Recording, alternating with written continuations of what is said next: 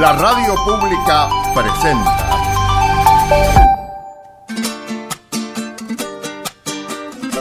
Patagonia Forestal, un espacio de encuentro y diálogo para compartir saberes y miradas. Se suma un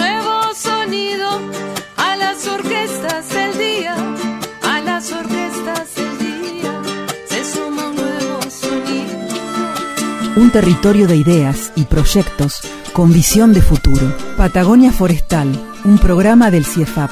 Patagonia Forestal, un lugar para sentir la investigación, la innovación y el desarrollo. Aquí comienza otro programa de Patagonia Forestal en el mes de la primavera y llegó la primavera nomás. Y llegó con todo, estamos teniendo unos días muy lindos. Y con viento, porque la primavera en Patagonia es sinónimo de viento. Sí, pero no todos los días son con viento y varía mucho de un año a otro. Algunos años nos volamos y otros tenemos un poco más de paz. Bueno, aquí comienza entonces en Radio Nacional este otro programa de Patagonia Forestal. Bienvenidos y vamos a comenzar con la historia que tiene Héctor Gonda para contarnos sobre ciencia en la vida cotidiana. Sí, hoy quiero repasar, aprovechando el comienzo de la primavera, los conceptos de equinoccio y solsticio, que todos lo vemos en el colegio, pero después pasan los años y obviamente nos olvidamos. Básicamente es entender por qué estamos en la primavera. Esas dos palabras raras eh, no lo son tanto y mm, cada uno tiene su propia forma de recordar las cosas. Yo solsticio me acuerdo por la palabra sol que tiene que ver con, con el calor y eso lo asocio al verano, pero mis muletillas no le sirven al resto. Cada uno tiene la suya. Pero el tema es el siguiente. Nosotros estamos en este momento en un equinoccio. ¿Qué quiere decir? Que ninguno de los hemisferios de la Tierra, el norte o el sur, porque también tenemos el hemisferio este y oeste. Pero acá lo que importa es si estamos al norte o al sur del Ecuador. Está más cerca del Sol. Y acá quiero hacer el punto más importante porque creo que tal vez ni siquiera cuando estamos en el colegio nos queda claro qué es lo que determina que tengamos un verano o un invierno, qué es lo que determina que la Tierra esté más caliente en un periodo del año y en el otro más fría en un hemisferio comparado con, con el segundo. ¿Qué lo determina? ¿Vos qué pensás? Ay, no lo sé, a ver. Soy malo, malo, malísimo, malo, soy más malo que las arañas, porque hay dos cosas, yo te, te doy una ayuda. A ver, dame una pista. Cuando la Tierra da vuelta alrededor de, del Sol con su famoso modelo, este movimiento de, de, de traslación, eh, no es la órbita un círculo, sino que es una elipse. En un momento está más cerca del Sol y otro más lejos. Después, además, cuando gira la Tierra alrededor del Sol, no lo hace manteniendo el, el, el mismo eje norte-sur, sino que en un momento se inclina hacia el Sol la parte norte y en otro momento se inclina hacia el Sol la parte sur. ¿Cuál de esas cosas es la que determina más fuertemente que la otra? ¿Su que, cercanía? Bueno, eso es lo que yo creo que todos creemos y no lo es, es el ángulo. Y yo les voy a decir cómo pueden comprobarlo en su casa. El ángulo. Sí, ustedes pongan una mano enfrente de la estufa, en la estufa o alguna fuente de calor o una hornalla tal vez mejor y muevan la mano hacia adelante o hacia atrás de, de, manera que le pegue más el calor en la palma o más en la punta de los dedos manteniendo la misma distancia a la hornalla y van a notar que la el, ángulo de incidencia tiene una potente, potentísimo eh, influencia sobre si sienten más calor o más frío. Y ese es el punto que yo quería hacer hoy. Realmente ese, que lo que marca las diferencias entre el verano y el invierno, entre tener un, una temporada más fría o más cálida, es el ángulo de la Tierra más que la distancia del Sol. Y sí, y es, es este, a mí, digamos, en su momento cuando, cuando lo incorporé realmente como, como un, un concepto claro, me, me, llamó mucho la atención y eso es lo que quería compartir con la audiencia. Para, bueno, pero para redondear el tema, eh, equinoccio significa, X significa igual, así que eh, básicamente el nombre tiene que ver con el hecho de que en el otoño y en la primavera tanto el día como la noche duran más o menos lo mismo. La Tierra casi que no tiene ángulo, entonces este, en, un, en, un, en un hemisferio tenemos la, la primavera y en otro tenemos el otoño, básicamente por hacia dónde vamos pero digamos serían más o menos las mismas condiciones. Y el solsticio es cuando la Tierra está el hemisferio, si el hemisferio norte es el que está inclinado hacia el sol, es, es, verano en el hemisferio norte. Si el hemisferio sur es el que está inclinado hacia el sol, tenemos el, el, el, el verano en el hemisferio sur y al revés en el otro, en la otra mitad del, del planeta. Así que ese es el, el, punto que quería hacer hoy. Podemos cerrar diciendo que primavera significa primer verdor, que suena bastante, bastante obvio, y que es una época en que eh, no solo los adolescentes salen a buscar novio y novia, sino que también muchos mamíferos terrestres nacen en esta época. Es sabido que los corderitos, que, que los, los, terneros eh, nacen en esta época, porque es una época que hay abundante alimento como para que puedan criarse bien, terminó el frío, y por eso que en diciembre ya tenemos los corderitos, los corderitos listos para, Al asador. para el asador, pobre, sí. Bueno, y así entonces arrancamos este programa que vamos a disfrutar de la naturaleza, de historias que tienen que ver con la vegetación, con el clima. Quédense, este programa especial de primavera promete. Todos los jueves a las 18.30 horas, sumate a Patagonia Forestal. AM 560 Nacional Esquel, la radio pública. Vamos a comenzar, Héctor, entonces con esta historia de primavera, ¿te parece? Por supuesto, dale para adelante. Bueno, decíamos que el viento en Patagonia es muy singular, ¿no? Y en esta época, sobre todo en primavera. Vamos ahora a hablar con el ingeniero forestal Miguel Dabel. Eh, él es integrante del área de planificación, manejo y uso múltiple del bosque, del CIEFAP, y tiene cosas para contarnos con relación a las forestaciones y, bueno, cómo pueden actuar como cortinas para el viento, ¿no? Uh -huh. Y para aprovecharlas para, bueno, desarrollos eh, agroproductivos, ¿no es cierto? Vamos a conversar con él. Sí, él hace varios años que está trabajando en este tema, sobre todo en la zona de la estepa, así que vamos a abusar de su confianza y pedirle que nos cuente un poco qué es lo que ha estado haciendo. ¿Cómo andas, Miguel? Bien, ¿qué tal? Buenas tardes a todos, un abrazo a ustedes y saludos cordiales a, a todos los que nos están escuchando. Bueno, gracias por compartir con nosotros. Nosotros decimos este año que es un diálogo de saberes. Seguramente, eh, bueno, vos en tus visitas a la estepa justamente generás diálogo, ¿no es cierto?, con los pobladores. Sí, sí, trabajamos bastante, bueno, siempre con los, con los productores, con los pobladores, sí. Bien. ¿Qué te parece si empezamos hablando ¿Qué es una cortina forestal? Ustedes los ingenieros forestales la tienen clarísima, pero hay muchos de los que estamos escuchando el programa que nos hacen falta un poco de información. Bueno, como decías vos, eh, nuestra zona se caracteriza por fuertes vientos, ¿no? Eh, sobre todo en esta época de primavera. Claro. este, bueno, y estos vientos eh, tienen efectos negativos sobre los cultivos, sobre el suelo y sobre el ganado. Sobre los cultivos principalmente por el efecto del viento directo sobre la vegetación y el golpeteo al arrastrar partículas del suelo, y también porque produce una más rápida pérdida de humedad y una mayor transpiración en los cultivos, ¿no? Y esto produce estrés, un estrés por falta de agua en los cultivos.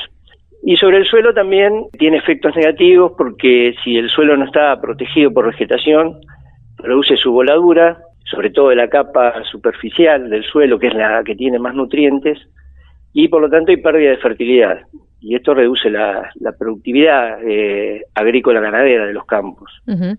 Y en las zonas donde estamos trabajando, en los valles de la meseta, aparte de los fuertes vientos, hay bajas precipitaciones.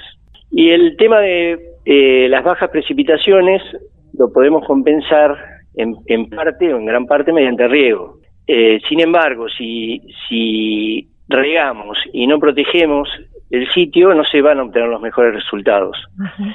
El riego es, y las cortinas son complementarias y no se pueden obtener los mejores resultados si, se, si falta uno de estos factores.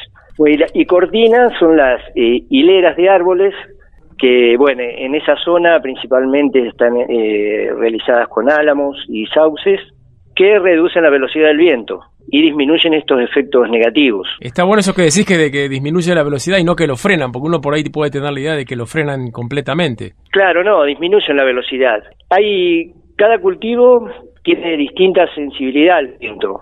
Eh, hay cultivos que son muy sensibles, como los frutales, entonces necesitan cortinas que frenen, que dejen pasar poco viento. Hay cultivos que resisten un poco más al viento, como las pasturas, donde tenemos que poner cortinas un poquito más densas que disminuyan más la velocidad del viento. Y hay otros cultivos como generalmente los cultivos de bulbo, papa, cebolla, ajo, que son más resistentes eh, al viento y entonces podemos poner cortinas más abiertas. Tiene que ver entonces, estabas hablando de dos especies, hablabas de álamo y de sauce, y eh, tiene que ver también con la disposición, la- el modo de la ubicación de esas cortinas. Estamos hablando de eso, ¿no es cierto? Claro, es eh, nosotros le decimos el diseño de las cortinas, Ajá. que es eh, el diseño sería qué distancia tenemos que poner un árbol de otro y a qué distancia una cortina de otra para proteger, va, para disminuir la velocidad del viento que soporte cada cultivo. Ustedes han generado varios materiales de divulgación. Hay unos folletos que hablan de, bueno, de las cortinas forestales justamente y otros de producción de barbados, ¿no es cierto? De álamos y sauces. Sí, Para aquellos que están, bueno, empezando a idear cómo instalar una cortina, algunos tips o algunas indicaciones que puedas compartir con la audiencia. Bueno, lo primero tenemos que elegir el sitio, ¿no? No todos los sitios son aptos.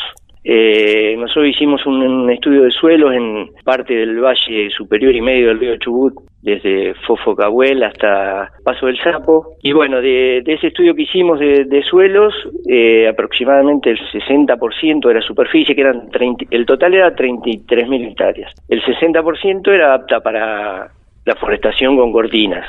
Incluso en algunos sitios también para macizos, ¿no? Es decir, plantaciones en macizo, eh, eh, para hacer silvopastoriles, por ejemplo. Pero entonces, Miguel, este, ¿hay lugares que, que no vale la pena poner cortinas? Y hay lugares donde, por ejemplo, el suelo es muy salino, eh, se van a morir, no van a crecer. Ah, entonces, Vos- Ah. claro, entonces tampoco hace, tampoco vale la pena instalar cultivos, digamos, las dos cosas, ¿no? Es como que...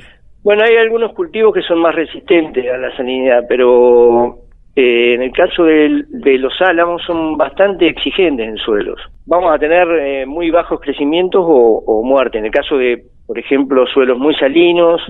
En, en mallines tampoco se puede plantar porque eh, los mallines son muy húmedos y los álamos necesitan mucha hu- humedad, pero el agua de los mallines está estancada, entonces esa agua no tiene oxígeno y las raíces de los árboles no pueden respirar y se mueren. Sí, sí. O por ejemplo suelos muy poco profundos o con mucha piedra, Eh, en esos lugares eh, no, no se podría plantar. Claro.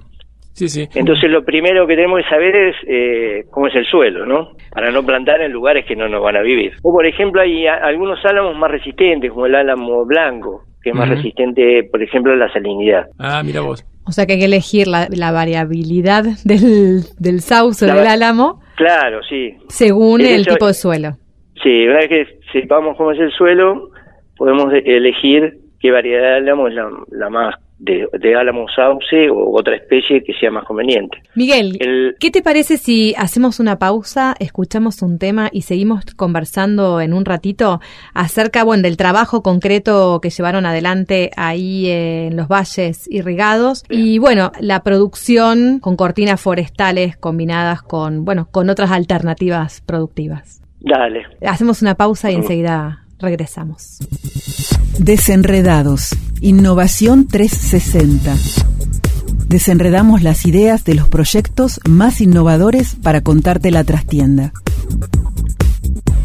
Mi nombre es Sebastián Lee, soy ingeniero agrónomo, especialista en desarrollo rural y me desempeño como director de la Estación Experimental Agroforestal del INTA en Esquel.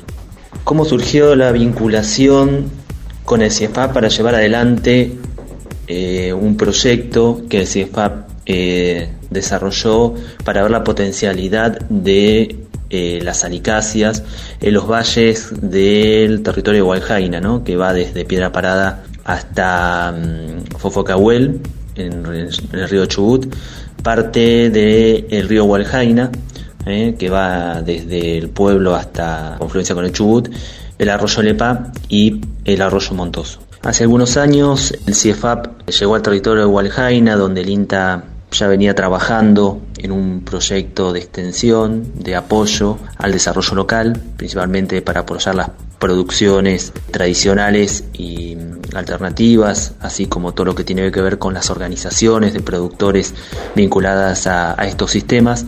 Y junto a Miguel Dabel, que lideró este proyecto, empezamos a encontrar puntos en común. Principalmente, bueno, ellos iniciaron con todo lo que es un mapeo de suelos, donde los productores fue algo que, que realmente les interesó, ¿eh? más allá de lo forestal, tener eh, datos de profundidad de suelo, eh, y de limitaciones, sobre todo la limitación más importante que es el tema de sales para la producción agrícola, eh, es un dato de relevancia para, para, las principales actividades que se hacen en la zona, que son la producción de alfalfa este, y de algunas hortalizas. Eh, y justamente este punto de los análisis de suelo fue uno de los, de los elementos que nos llevó a, a ver, digamos, que estábamos trabajando con, con el mismo sector y a partir de ahí a construir la interacción dentro del proyecto. Este proyecto implicó sobre todo toda la información que se generaba a partir del análisis de suelo, ver la potencialidad, las áreas de mayor producción, las limitaciones respecto al tema hídrico, las cualidades socioeconómicas de los productores de la zona y las posibilidades de incorporar el tema forestal, eh, orientado principalmente al tema de, de cortinas. Bueno, nos fue llevando a interactuar, porque bueno, nosotros teníamos un, trabajo ya de hace años en la relación con los productores y las mesas de desarrollo, entonces eh, en esa interacción llevar adelante capacitaciones, algunas plantaciones demostrativas eh, con materiales eh, incluso que también se pudieron proveer desde el vivero del campo forestal de, de Aldea Escolar de Trevelin y llegar a los productores con todos los resultados de este proyecto. La zona de Hualjaina donde se llevó adelante el proyecto es claramente una zona ganadera, ganadera extensiva con una gran cantidad de productores familiares. Hay más del 60% están asentados dentro de los valles, pero hay una interacción directa con la zona de meseta, con la cual se interactúa. Esos vallecitos tienen pequeñas parcelas donde se podría llegar a, intensificar las distintas actividades que se llevan en la zona, así que su potencial para la producción de alimentos es estratégica también por la distancia que tiene a Esquel y al estar en, justo en un punto intermedio entre la meseta y la cordillera es un punto de alta afluencia de población que trabaja estos últimos años también en turismo todo lo que es producción de alimentos sería una de las alternativas ya sea tanto alimentos hortícolas de alto consumo para la zona como algunos otros productos diferenciados como podría ser el tema vitivinícola este, o algún cultivo específico para que pueda diferenciarse en la zona. Por esa razón, desde el INTA estamos trabajando en promover tecnologías sustentables que permitan la intensificación de estos sistemas eh, agrícolas, sobre todo en lo que tiene que ver con un uso racional del agua, que es una de las grandes limitaciones para la zona, así como otras prácticas este, que tienen que ver con eh, el control de heladas, este, la protección del viento, donde ahí el tema forestal es clave, eh, por eso de ahí la, importancia del proyecto que se llevó adelante con Miguel, para producción de agrícola y esa producción agrícola vinculada al turismo, que ha sido otro de los sectores que ha crecido mucho en estos últimos años. Por último, mencionar que bueno, en todos estos territorios el INTA busca articular con las distintas capacidades tanto locales como son las organizaciones de productores, los gobiernos locales de municipales o comunales, las organizaciones de la sociedad civil, comunidades aborígenes, asociaciones, cooperativas y las capacidades que llevamos muchas veces al territorio a través de las instituciones técnicas o las instituciones públicas, tanto de ciencia y técnica como de promoción. Así que las alianzas con estos actores como es el CIEFAP nos permiten potenciar todas estas capacidades y bueno, se pudo reflejar en, en este proyecto. Patagonia Forestal.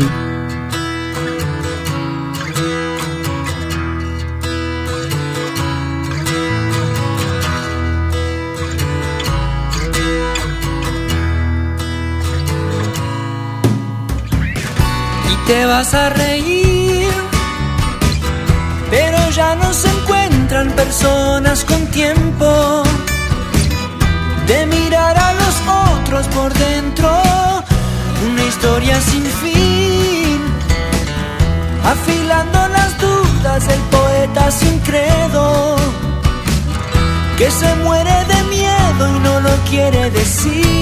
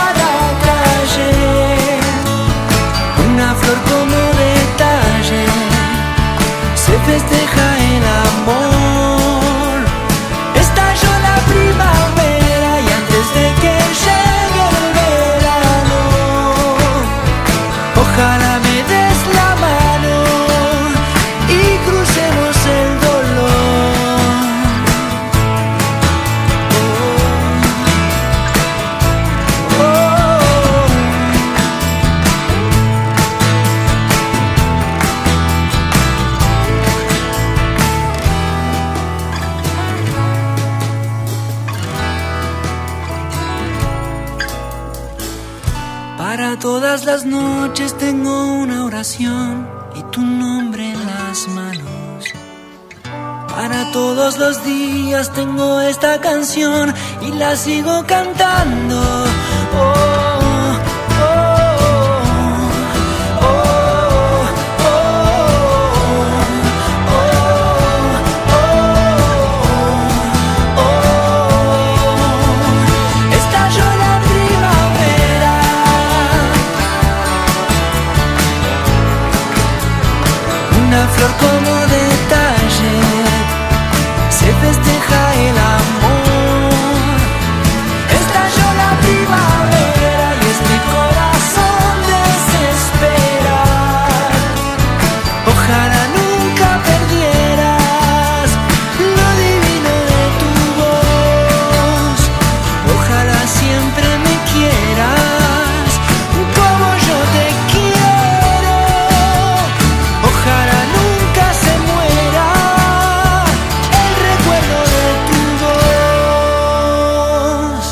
Escuchábamos Primavera de Abel Pintos. No podía ser otro tema para este día. Obvio, pero va bien para... Obvio, pero va bien para este, para este programa. Estamos conversando con el ingeniero forestal Miguel Dabel. Él es integrante del área de, de área de planificación, manejo y uso múltiple del bosque del CIEFAP y nos está contando sobre las cortinas forestales eh, y bueno, su aplicación, las experiencias que han desarrollado en Valle Medio y Superior del, del río Chubut. Sí, nos dio una idea de, de- de- de que no todos lados se puede poner cortinas, que depende del cultivo, se manejan de una forma o de otra, pero no nos contó, eh, un- no nos dio un breve resumen de, de los principales trabajos que hizo, porque yo tengo entendido que se, recorri- se ha recorrido buena parte de la estepa haciendo agujeritos por todos lados, viendo cómo es el suelo para poder decir acá sí, acá no. Eh, ¿Cómo es eso, Miguel? Ahí en la zona del valle empezamos alrededor del 2011 a trabajar y el primer proyecto que hicimos fue como sentar las bases para el desarrollo de forestaciones en la zona. Bueno, en ese proyecto se dio en seis etapas. En la primera realizamos un, un diagnóstico socioproductivo. En- en- para entenderlo mejor es, recopilamos información ya existente de la zona y hicimos encuestas a los productores para conocer, bueno, el tipo de productores, eh, la superficie que tenían sus predios, qué producían, qué problemas tenían para producir, bueno, un, un poco para tener una idea general. Después, bueno, lo que les contaba, determinamos el, el área eh, potencial para poder forestar y la clasificamos, ¿no? En zonas más aptas, medianamente aptas, poco aptas y no aptas, que era lo que les comentaba, de las 33.000 hectáreas, Ujú. el 60% tiene aptitud para forestar y el 40% no. Después, eh, bueno, estuvimos evaluando, analizando o estudiando el crecimiento de los árboles, más que nada para ver de las cortinas, ¿no? Para ver eh, qué variedades eran las que mejor crecían y también cuál, qué volumen de madera y leña podían producir. Y se propuso el diseño de las cortinas, que es esto también que mencionábamos, que a qué distancia plantar un árbol de otro y a qué distancia una cortina de otra para proteger diferentes cultivos. Y se instalaron plantaciones, en base a estas recomendaciones, instalamos plantaciones demostrativas en, en predios de cuatro productores. Está bien, buenísimo, para ver si lo que ustedes pensaban que iba a suceder realmente fue lo que ocurrió. Claro, y para que, bueno, eh, después hacer jornadas de campo también, porque bueno, no podíamos instalar cortinas en todos los campos, pero por lo menos para, para dar recomendaciones a los productores y que, ve, y que vean las cortinas que instalamos. Proponiendo un Eh, sistema de producción integrada agropecuaria y forestal, eh, Miguel. Sí, bueno, también eh, se, estu- se hizo un estudio de rentabilidad, cuánto aumentaba la rentabilidad del productor con el agregado de las cortinas. Eh, en general hubo aumentos de un 30%, ya sea porque rinden más los cultivos, pro- tienen más producción, protegidos del viento, y adicionalmente eh, los ingresos de la parte forestal, ¿no?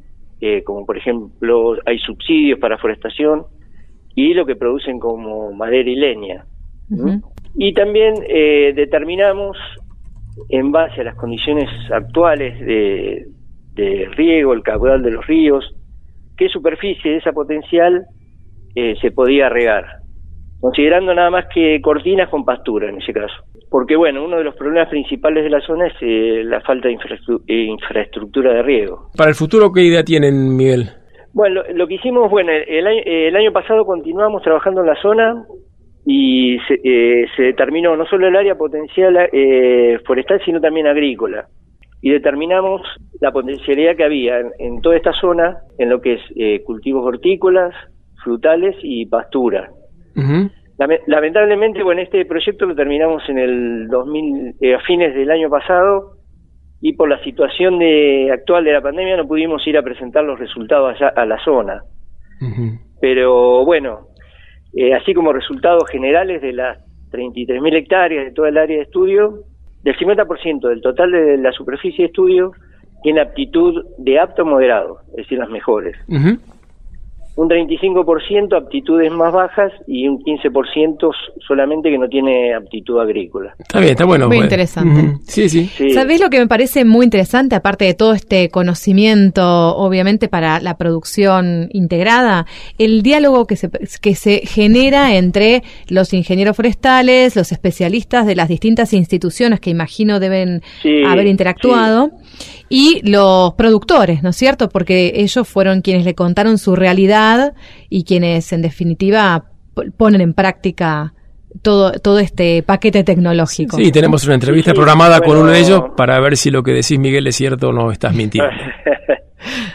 bueno, en, este- en estos proyectos participamos, eh, aparte de, de- de nosotros, de CIEFAP, eh, el INTA, Orfo, en las distintas etapas, ¿no? La Universidad Nacional de la Patagonia, San Juan Bosco, Bosques, Agricultura Familiar y municipios. Y también trabajamos con asociaciones de productores. Eh, así que nosotros cada vez que terminábamos una etapa de estudio hacíamos char- eh, reuniones con productores para contarles los resultados. Eh, no de este último proyecto, que por tema de pandemia no pudimos ir, pero... Claro. Pero lo la- compartiendo acá en la radio. Está bien. Te deben estar sí, espero escuchando. que algunos de los productores estén escuchando. Sí, seguro. Eh, y bueno, también aprendemos de ellos, de sus experiencias, ¿no? Porque ellos son los que están trabajando en la tierra. Y, y bueno, sobre todo en la parte agrícola, eh, bueno, conocer, eh, conocer lo que hacen, cómo lo hacen, sus experiencias, qué producción tienen y qué problemas tienen para producir. Buenísimo, Miguel. Che, aguante la estepa, eh, que es mi, mi, mi ecosistema favorito. Así que buenísimo y re interesante los que nos contás. Gracias Bueno. por compartir. Chao, gracias a ustedes por permitir eh, contar lo que estamos haciendo. Es nuestra tarea, Miguel. Quédate a escuchar, tenemos la voz de uno de los productores. Vinculados. Asistencias técnicas del CIEFAP con voz en primera persona.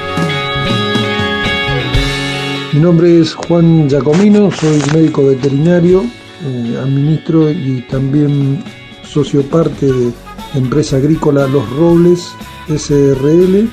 Hace un año atrás eh, nuestra vinculación con el CIEFAP generalmente ha sido por el tema de, análisis de suelo, con el uso del laboratorio que cuentan en ese centro y del año pasado bueno se nos presentó la posibilidad y nos ofrecieron realizar un- una experiencia aquí en el campo en Paso del Sapo eh, con unas cortinas forestales las variedades de salicáceas esta es una zona que pertenece al valle medio del río Chubut es semiárido tenemos un promedio anual de régimen de lluvias histórico de 160 milímetros. Esta posibilidad de, bueno, de incrementar nuestras cortinas forestales con salicáceas reportan eso, una posibilidad de, de contener los vientos, de, de frenarlos, mayor humedad ambiental, posibilidad de tener mejor rendimiento en las pasturas, ya que estas cortinas las realizamos sobre cultivos de alfalfa y pasturas. También tenemos un desarrollo vitivinícola y también para este sector estamos haciendo uso de cortinas forestales. También otro proyecto interesante, entendiendo que las cortinas forestales, en este caso salicáceas, sobre todo los álamos, tal vez pensar en una posibilidad con aserraderos portátiles de manejar algún aserriado para lograr tener acá en la meseta, dentro de estos valles que están irrigados, la posibilidad de conseguir madera como tablas, vigas, en fin, cantidad de elementos que a veces acá son muy apreciados y hay carestía, ¿no? Sino hay que traer todo de la cordillera. En el desarrollo de, de los chips tal vez es otra posibilidad. Aquí la mayoría de los pobladores utilizamos eh, leña de sauce, la mayoría están implantados así en forma de secano contra las orillas de los ríos y muchas veces, bueno, todo lo que es el desperdicio, tal vez pensar de poder reutilizarlo para ese chipeado o peleteado que ahora está en, bastante en uso las estufas de alto rendimiento con este sistema. Y para concluir, bueno, quería hacer un agradecimiento a todo el staff del Centro de Investigación del CIEFAP por esta posibilidad que nos brindan en esta área extensiva de llegar a los productores y bajar todo este conocimiento tan importante que tienen con respecto al manejo de forestaciones y todo el subproducto de lo que es la madera, ¿no? Así que muchas gracias ¿eh? por esta colaboración para la gente que vivimos en, en la meseta.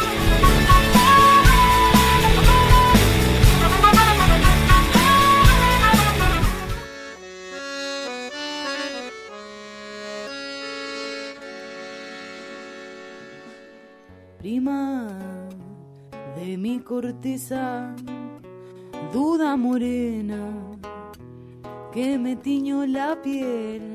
Sí que sabes aparecerte de día o despeinarme dormida, echarte a correr. Mira, cantor, mira, corazón, dime pedazo de canción a.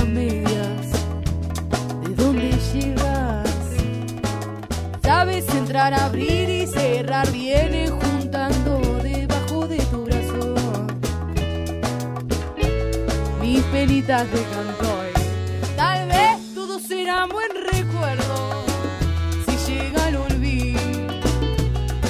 Primero, para mí no hay cosa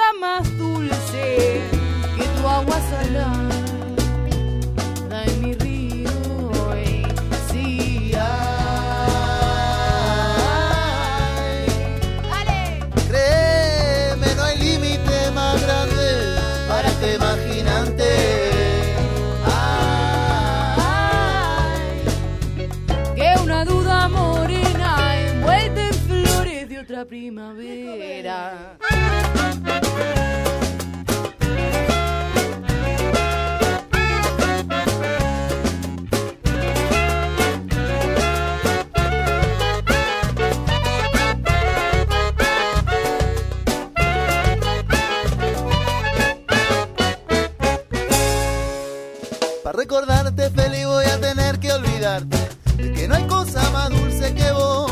Ay, si no llega el olvido, ¿quién me cura el delirio? De una duda morena envuelta en flores de otra primavera. De una duda morena envuelta en flores de otra primavera. Vienes, recuerdo lejano de un exilio forzado.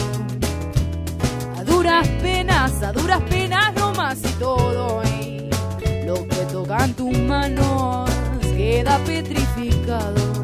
El tiempo y espacio, y mira cantor, mira vida, y dime razón de mis días, ya no te ates a lejanos visitantes que saben entrar, abrir y cerrar, vienen juntando debajo de tu brazo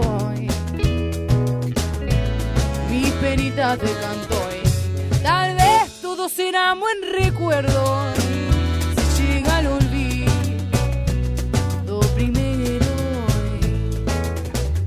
Para mí no hay cosa más dulce que tu agua salada da en mi río.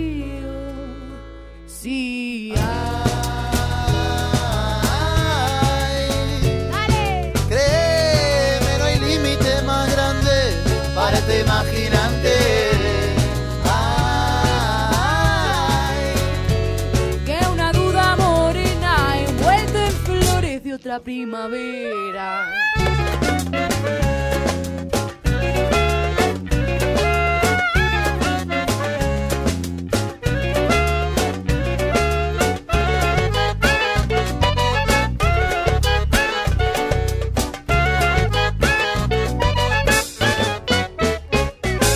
Escuchamos Duda Morena de Churupac.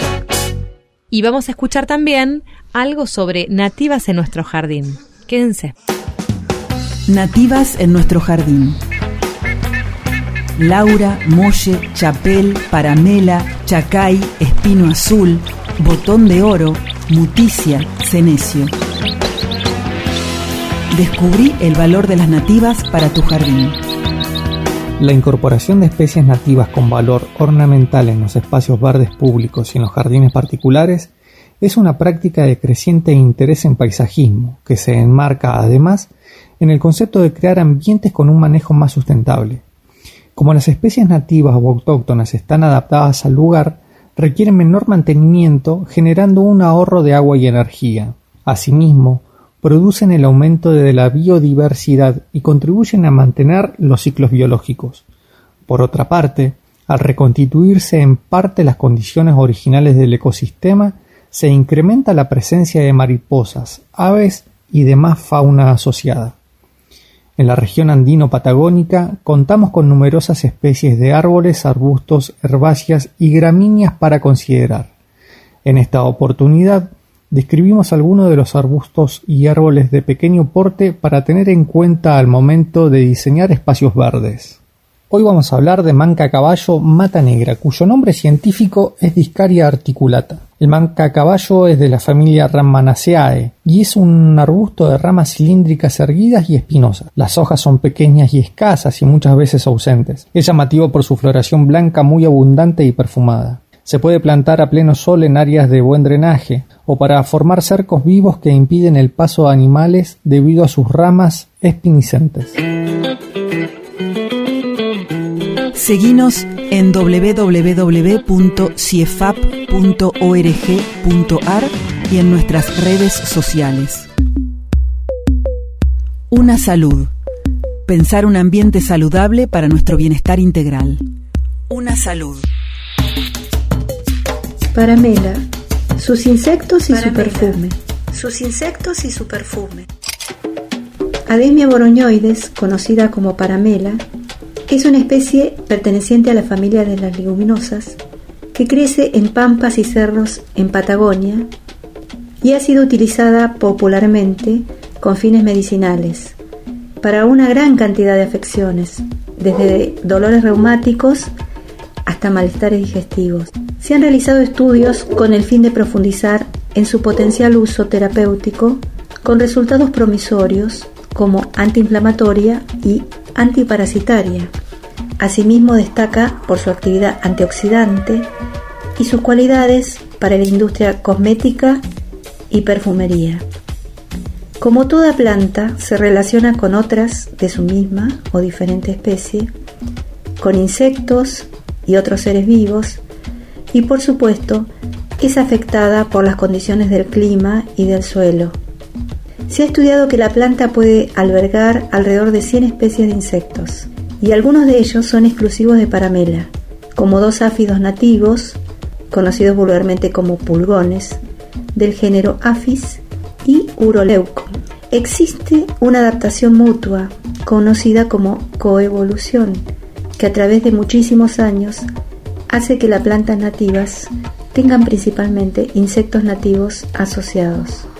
Por otra parte, es mucho más visitada por el abejorro nativo Bombus dalbomi que por abejas y abejorros exóticos. Por ejemplo, Ampis mellifera, la abeja común, no visita esta planta. Existe una propiedad emergente de esta interacción planta-insecto, el olor de la planta, resultante de la presencia de cantidades importantes de aceites esenciales que es afectada por la presencia de los insectos. Es así como la interacción insecto-planta determina diferentes combinaciones y proporciones de compuestos volátiles y, en consecuencia, se generan variantes en el aroma de esta especie, que sin embargo mantiene en las diferentes poblaciones y épocas cierta cualidad única, dulce, balsámica e intensa que la caracteriza. Una salud. Pensar un ambiente saludable para nuestro bienestar integral.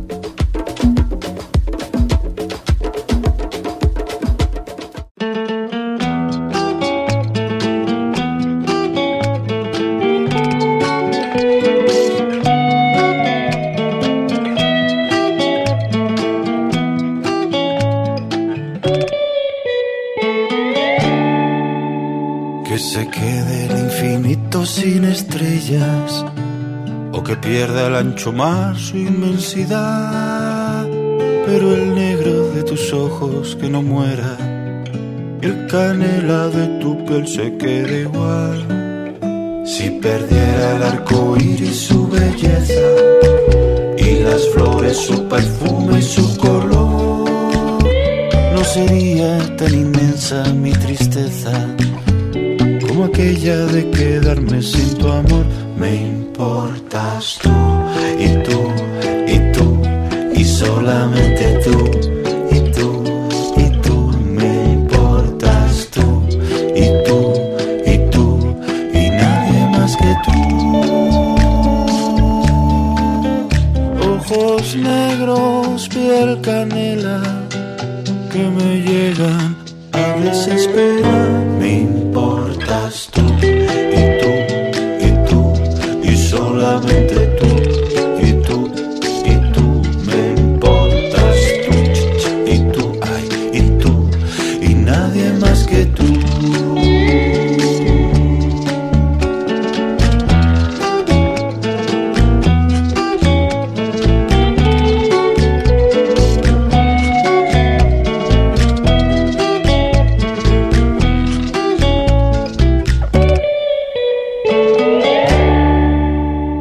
Este tema, que habrán bailado tus padres, Piel Canela, vamos a escuchar a María del Carmen de Antoni. Quien probablemente ha bailado el tema también. Vamos a preguntarle. ¿Cómo estás, María del Carmen? Buenas tardes. Muy bien, muchas gracias por la presentación.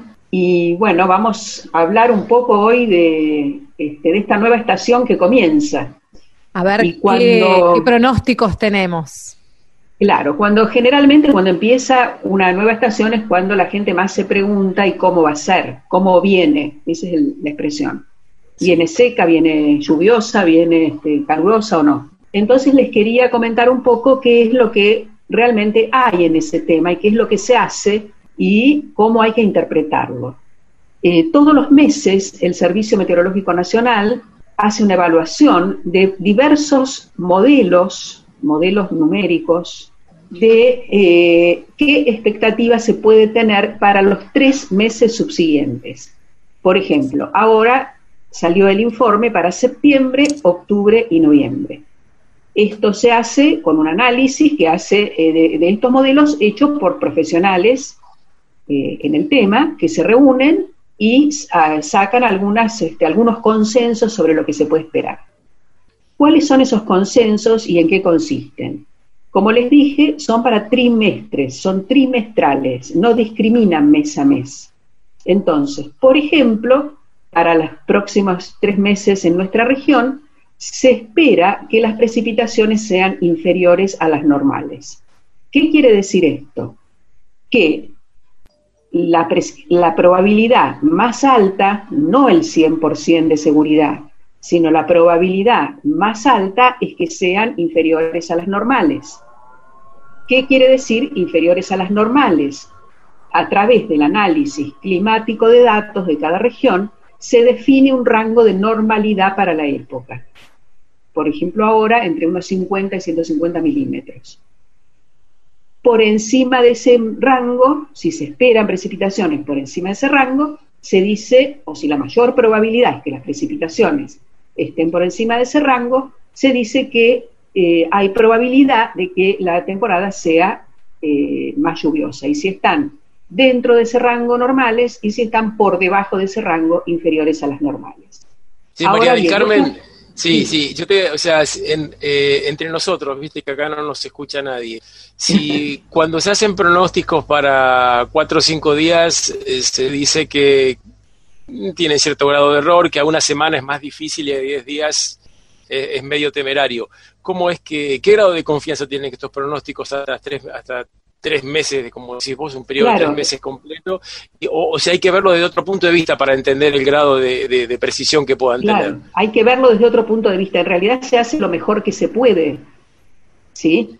Lo mejor que se puede con las herramientas que hay.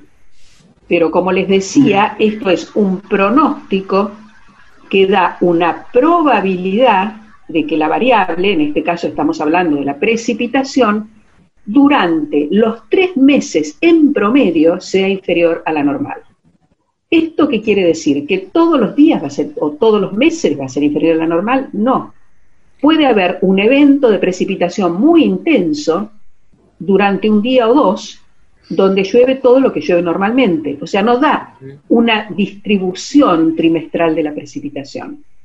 Claro, la cantidad acumulada de precipitaciones. La cantidad que va a precipitar probablemente, probablemente, dentro de ese trimestre. Entonces, cuando uno lee eso para una cierta actividad, tiene que entenderlo muy bien, porque la distribución estacional mensual de la precipitación, en esta época particularmente, es muy importante. Por ejemplo, la precipitación de estos primeros meses de primavera hace el crecimiento de biomasa a la gran producción de biomasa. ¿sí? Y a lo mejor eh, es inferior a la normal en el promedio de los tres meses, pero resulta que todo lo que tiene que llover lo llueve en septiembre, lo que nos presenta un escenario muy distinto a que si lo llueve en noviembre. Claro. ¿Me explico? Y para el tema de incendios, me imagino que será también una información súper valiosa. Sí, pero hay que entenderla desde esta mirada, porque eh, recuerdo una temporada en que el, análisis de diciembre, creo que era, daba a los próximos meses también precipitación inferior a la normal. Y fue así, se cumplió. En el promedio trimestral fue inferior a la normal. Pero todo lo que tenía que llover lo llovió los primeros días de enero y todo junto. Y esto tuvo un impacto tan grande sobre la, cierto tipo de vegetación, la más pesada, la de más porte, los troncos este, más grandes, digamos, que los mantuvo húmedos prácticamente toda la temporada y no fue una temporada crítica. Claro. Me imagino que está relacionado con lo que tiene con los famosos fenómenos del niño y la niña, ¿no? sí, en realidad hay patrones climáticos de muy gran escala que afectan prácticamente a todo el globo, que eh, marcan algunas pautas de los meses subsiguientes. Algunas ondas atmosféricas, el niño y otros fenómenos que dan un contexto para que este, las tendencias sean de una manera o de otra. No es tan lineal como niño, lluvia, este, niña, seco, depende en qué región. Hay regiones que han sido estudiadas y hay algunas conclusiones y hay otras regiones donde no se sabe. Qué suerte que la tenemos a María del Carmen en el programa para seguir entendiendo todos estos fenómenos tan complejos, ¿no, Héctor? Sí, seguro. Como dije al principio, es, es, una maravilla tenerla con nosotros. Sí, no, al contrario, es un gusto poder estar con ustedes y espero que no sea demasiado complicada la forma que lo, lo expliqué. Les agradezco la oportunidad. Hasta la próxima, María del Carmen. Hasta la próxima, nos vemos. Gracias. Bueno, Héctor, seguimos con el programa entonces. Y esto se va terminando, este programa de primavera. Héctor, escucha lo que suena de fondo. A ver. Bienvenido, bienvenido amor. Bienvenido, bienvenido amor. Bienvenido, bienvenido amor. Bienvenido, bienvenido amor. Esperaba que llegaras. Esperaba primavera. Pues sabía que traías para mí un nuevo amor. Es amor que siempre llega Llega con la primavera, ya asomada a mi ventana. Saludo este nuevo amor. Bienvenido, bienvenido amor. Bienvenido, bienvenido amor. Bienvenido, bienvenido amor. Bienvenido, bienvenido amor. Nuevo brote de esperanza. Se hace flor en primavera. Anidando aquí en mi alma. Este nuevo y dulce amor. Es amor que siempre llega, llega con la primavera y asomado a mi ventana. Saludo este nuevo amor. Bienvenido, bienvenido amor. Bienvenido, bienvenido amor. Vamos a bailar, dale, arranca la primavera. Buenísimo. ¿Qué tal? Entonces este programa va cerrando. Nos vemos el próximo jueves a las 18 y 30 aquí por Radio Nacional con Héctor Gonda y Carla Novak. Vamos a bailar. Nos esperamos la próxima semana. Bienvenido, bienvenido amor. Bienvenido, bienvenido amor. Esperaba que llegaras, esperaba primavera, pues sabía que traías para mí un nuevo amor. Es amor que siempre llega, llega con la primavera y asomado a mi ventana. Saludo este nuevo amor. Bienvenido, bienvenido amor. Bienvenido, bienvenido amor. Bienvenido, bienvenido amor. Seguinos en nuestras redes sociales y escucha los podcasts de los programas.